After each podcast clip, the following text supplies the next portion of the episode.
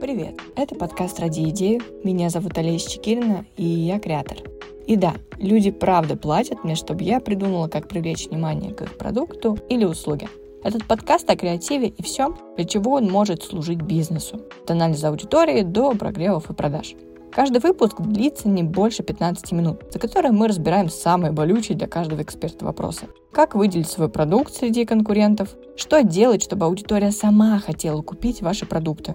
Без танцев с бубном и заговоров на понос. Что делать, если нет идей? Как уживаться с внутренним перфекционистом? Ну и много других интересных бизнесовых и не совсем тем.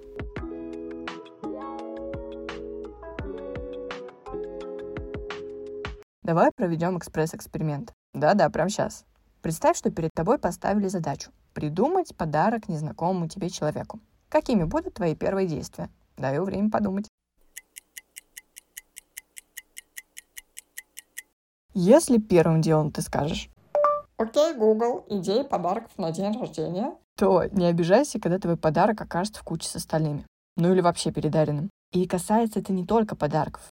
Это реальная картина в бизнесе. Вроде взял чужую рабочую идею, применил, а от клиентов молчание. И сидишь думаешь, то ли я тупой, то ли просто накосячил где-то. В этом выпуске мы разберемся с тобой, как находить новые решения, которые всегда будут выделяться из серой массы, ну и я поделюсь своей методикой, по которой начинаю работу над проектами. Погнали! Многие люди до сих пор думают, что человек, который придумал что-то очень классное, просто долго сидел над листком бумаги и думал. И это самое большое заблуждение о креативе, которое, во-первых, порождает огромный стереотип, а во-вторых, помешает создавать действительно уникальные крутые вещи.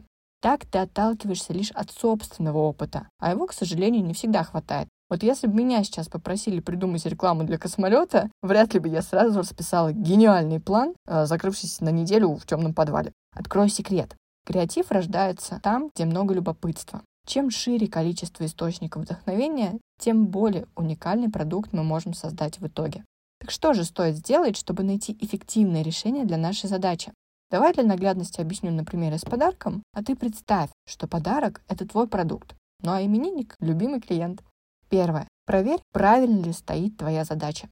Не надо пытаться решить огромную задачу одной идеей.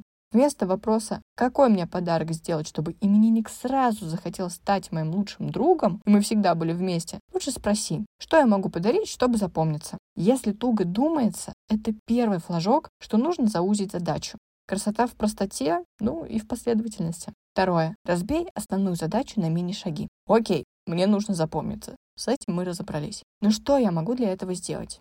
Так, ну, например, во-первых, узнать, чем увлекается этот человек или что ему нужно. Во-вторых, выписать, как нетипично могу закрыть этот вопрос. Ну и третье, просто выбрать лучший вариант. Как это может выглядеть в продукте? Например, человек тебе говорит, я хочу сплоченное комьюнити в курсе, чтобы не слиться, дойти до своих результатов, ну и обрести новое окружение. А ты ему, держи мой курс, сладкий пирожок. Тут, как в настоящем ОПГ, у каждого ученика есть своя роль. Мы, как настоящая банда, боремся против общих врагов. Сольется один, вся команда в пролете. За каждым своя ответственность, помни об этом. Так, ну вроде с примером стало полегче, да? Третье. Совмести несовместимое. Как думаешь, был бы Kanye West такой популярный, если бы брал идею из какого-нибудь Пинтереста? Ну, даже, по-моему, звучит смешно. Не надо вдохновляться другими подарками из твоей ниши, если хочешь получить что-то реально новое. Да, ты можешь анализировать, что да как там от конкурентов, какие плюсы, минусы есть в их продуктах, и использовать при построении своего. Это фундамент, вопросов нет.